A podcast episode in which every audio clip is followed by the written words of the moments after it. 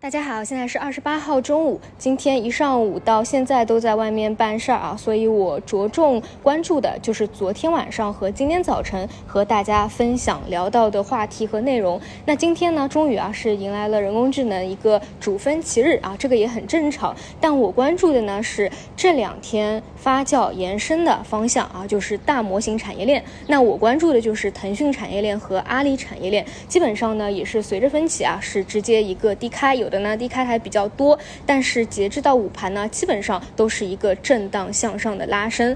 他们一直以来的走势呢，就有个共同的特点啊，基本都是沿着五日线在趋势走强，而且跟我早上说基本面比较透啊，我讲的比较早期的算力来说啊，相对位置会比较低一些。所以呢，今天基本也是同样的一个套路啊，在低开以后有进行一个缓慢的拉升。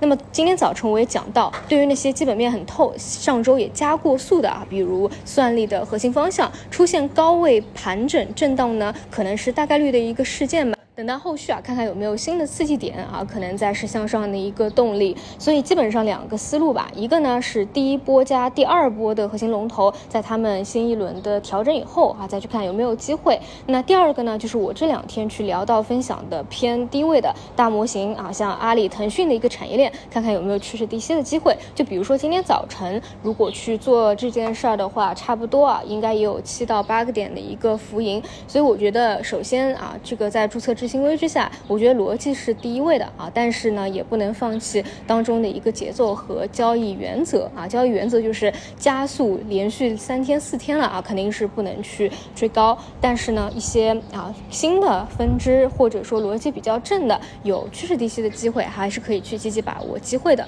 那么除此以外呢，因为上午也在忙啊，也没有去看，基本上看了一下，就是呃指数还是偏向于震荡。其他方向的板块持续性呢，当下啊确实还是不如人工智能的啊。然后创业板呢，因为反弹一波了，所以有个回调也很正常。本来对它就是震荡反弹或者说盘整筑底的一个预期吧。好的，以上就是今天内容，那我们就晚上再做补充。